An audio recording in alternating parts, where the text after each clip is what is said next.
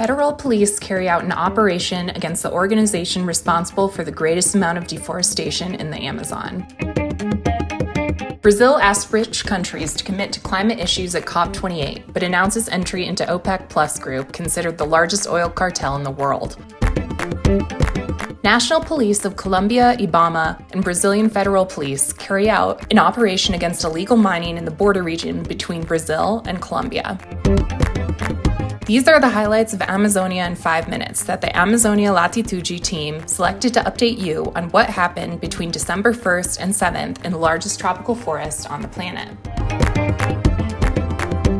The federal police carried out Operation Retomada 2 on Wednesday, the 6th, against an organization suspected of being responsible for the largest deforestation in the Amazon. The organization operated in Pará and Mato Grosso, states that are champions of deforestation in the region. Researchers estimate that the group deforested around 22,000 hectares of forest, the equivalent of more than 20,000 football fields, in the municipality of Santarém in western Pará. According to the operation, a family of farmers grabbed land with the help of a lawyer and land regularization companies. These lands were transformed into pasture for cattle raising. The lawyer involved had privileged access to assessments and embargoes from the Brazilian Institute of the Environment and Renewable Natural Resources, IBAMA.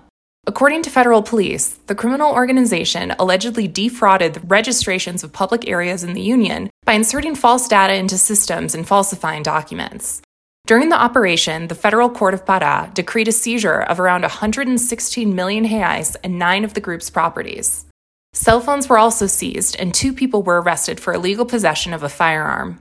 The lawyer and public servants involved were removed from their duties.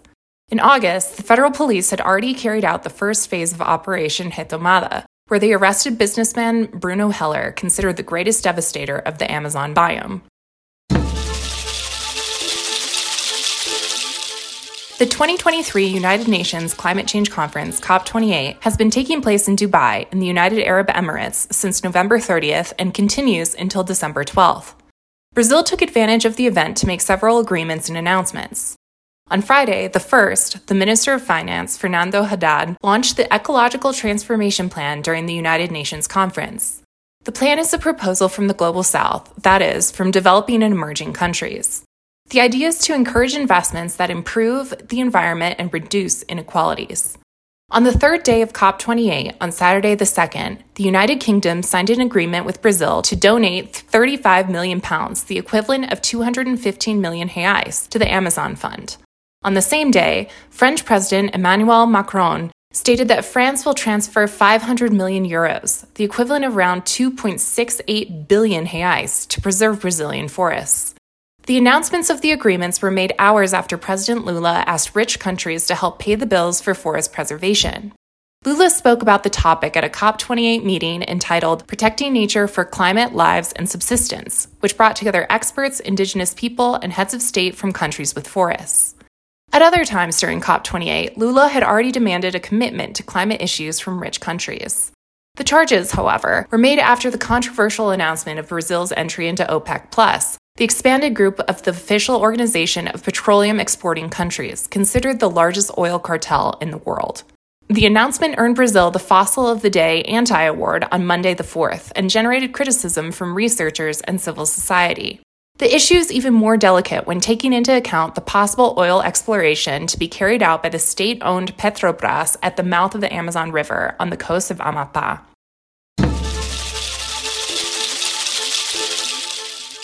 Between Friday the 1st and Sunday the 3rd, the Brazilian Federal Police, IBAMA, and the Colombian National Police carried out an operation against illegal mining on the border between Brazil and Colombia.